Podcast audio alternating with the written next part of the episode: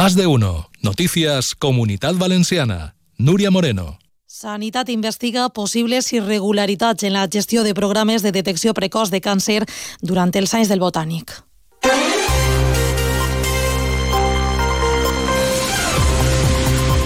Bona vesprada. Diu el conseller Marciano Gómez que en el cas del de mama hi hauria més de 150.000 dones afectades. Ja ha sigut detinguda la mare del bebè que ha aparegut mort en un armari del domicili dels pares prop de Gandia. Són notícies de portada, però ha més de l'actualitat de la comunitat valenciana que els contem així en Onda Cero fins a les 2 en punt. Al control tècnic està Isaac Sancho. Anem allà. Todos los martes en Onda Cero, Comunidad Valenciana en la Onda y Caixa Popular, un foro radiofónico donde de la mano de Caixa Popular conoceremos proyectos innovadores, solidarios y de carácter social, donde ponemos el acento en las personas y la sostenibilidad de nuestro entorno. Todos los martes en Onda Cero, a partir de las dos y media, Comunidad Valenciana en la Onda y Caixa Popular. Sanitat ha ordenat investigar possibles irregularitats en la gestió dels programes de garbellat de càncer en els últims anys davant els indicis d'anomalies detectades en els informes elaborats per tècnics d'este departament. Així ho ha anunciat avui el conseller de Sanitat, Marciano Gómez, que ha denunciat que el programa de detecció precoç de càncer de mama acumula retards de fins a 4 anys i excedeix el termini de dos anys per a realitzar les mamografies de seguiment a les que ja estan integrades en el programa. Gómez responsabilitza d'estes irregularitats a la mala gestió, ha dit, del govern del Botànic i, de moment, això sí, ha descartat denunciar este cas davant dels tribunals. Esto es producto clarísimo de la discordancia política que existía entre el gobierno del Botán, porque la gestión de salud pública, la gestión de los programas lo hacía Compromís y la acción, los recursos los ponía la Dirección General de Asistencia, que era el PSOE. Y esto es el paradigma del fracaso del mestizaje, que ha llevado a que en este momento tengamos, insisto, entre 150.000 y 200.000 personas, mujeres, pendientes de ser invitadas para el programa de prevención de cáncer de mama. Diu que pel que respecta al càncer de colon hi havia 1.000 persones pendents al maig de 2022 a Castelló de ser citades a una colonoscòpia. A més, el conseller de Sanitat ha anunciat que estan treballant en la posada en marxa del programa de detecció de càncer de cèrvix dirigit a les dones d'entre 25 i 65 anys. La Guàrdia Civil investiga la troballa del cadàver del bebè d'una dona que havia ocultat el seu embaràs. El cos l'han trobat en l'armari d'un domicili de la província de València, en l'àrea de Gandia, i la dona, la mare, ja ha sigut detinguda. Pel que sembla, havia tingut una, un part sense assistència que s'hauria complicat i a causa de l'hemorràgia va acudir a l'hospital, deixant el bebè amagat en la vivenda que compartia amb els seus pares, que sembla desconeixien el seu embaràs i que van ser els qui la van acompanyar acompanyar al centre mèdic. Després, els pares d'esta dona van trobar el cos sense vida del bebè i van alertar a la Guàrdia Civil. I també la Guàrdia Civil del Campello Alacant investiga a un home de 64 anys acusat de furtar una cadira de rodes a una persona amb discapacitat.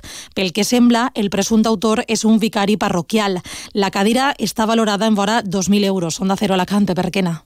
La víctima del robo denunció a la Guardia Civil que había dejado su silla estacionada en la vía pública mientras acudía a la sede de una entidad social en el mismo municipio. Los agentes, gracias a las gestiones realizadas junto con la policía local de El Campello, pudieron identificar a la persona que había sustraído la silla, tratándose de un vecino de la población de 64 años de edad al que no le constan antecedentes. Según fuentes conocedoras del caso que cita la agencia EFE, el presunto autor es un vicario parroquial e intentó vender la silla por debajo de su valor en el mercado lícito. La silla sustraída fue recuperada por la Guardia Civil y devuelta a su legítimo propietario, quien expresó su gratitud a los agentes por su labor. I famílies d'alumnes de centres educatius de diversos municipis de la comunitat s'han concentrat avui davant les portes de col·legis i instituts per a reclamar l'execució de les obres de millora del pla edificant plantejades per l'anterior govern del Botànic i algunes suspeses, diuen ara, pel nou Consell de PP i Vox. Un pla, recordem, que impulsava la creació o reforma de centres. La Federació d'Associació de Pares i Mares d'Alumnes FAMPA Penyagolosa denuncia que la Generalitat ha retallat en 122 milions d'euros el pressupost d'este 2024 4, que està destinat a eixe planificant a Castelló. Conta'ns, Lorena Pardo. L'entitat denuncia la falta de recursos per a dotar adequadament els centres i les comunitats educatives de Benicarló, Borriol i Betxí.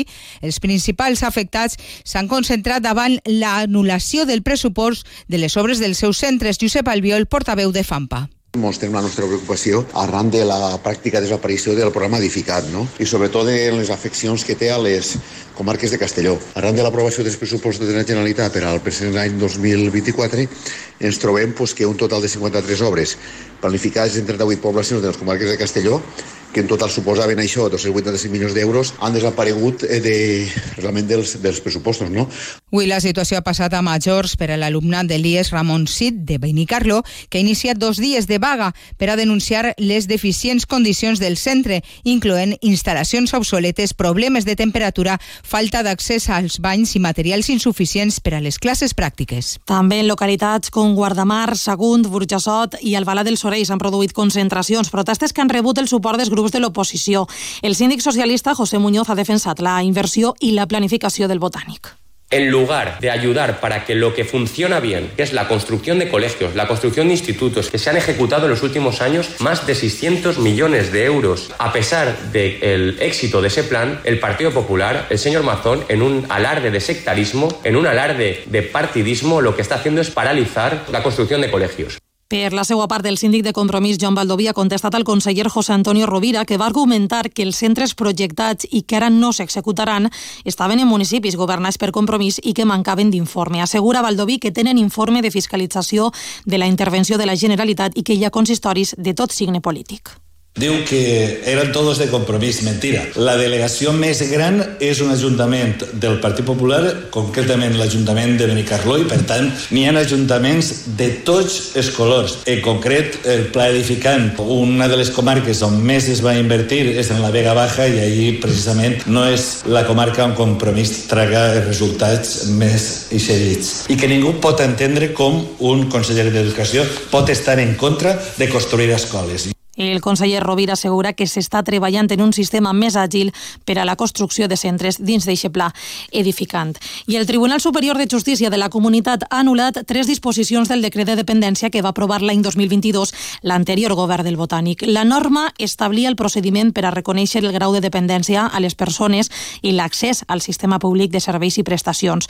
Eixes disposicions les va recórrer la patronal de residències AERTE, que ha difós la sentència. El seu president, José María Toro, assegura que un dels punts eliminats retallava en vora 500 euros mensuals la prestació d'assistent personal de les persones majors de 65 anys. Primero elimina la discriminación que sufrían las personas mayores de 65 años en las prestaciones económicas de atención personal, que nos parecía absolutamente insostenible. Al mismo tiempo fomenta la prestación de servicios profesionales, reconociendo las titulaciones para las personas que tienen que prestar este tipo de servicios. D'altra banda, els sindicats UGT i comissions obreres han tornat a eixir al carrer avui i han mobilitzat els sectors d'atenció en serveis socials per a denunciar que l'actual govern valencià incompleix, diuen, els acords aconseguits en l'anterior legislatura pel que fa a aquests serveis socials. I el Front Abolicionista ha tornat a demanar avui que la llei d'espectacles i la de carreteres permeta multar proxenetes i puters que abusen sexualment de les dones en situació de prostitució a la comunitat valenciana. Ho ha fet en la Comissió de Polítiques d'Igualtat de les Corts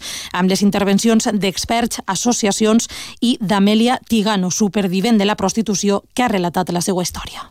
Hace más de 22 años que me vendieron por un módico precio de 300 euros a un español bueno, que llenaba sus burdeles principalmente con mujeres de Rumanía, que es mi país de origen, y fui explotada durante cinco años. Nunca seremos libres mientras esté la prostitución. Todas las mujeres, no solo las mujeres prostituidas, porque los hombres no nos pueden ver como iguales mientras pueden explotar, cosificar, mercantilizar y despersonalizar a cientos de miles de mujeres.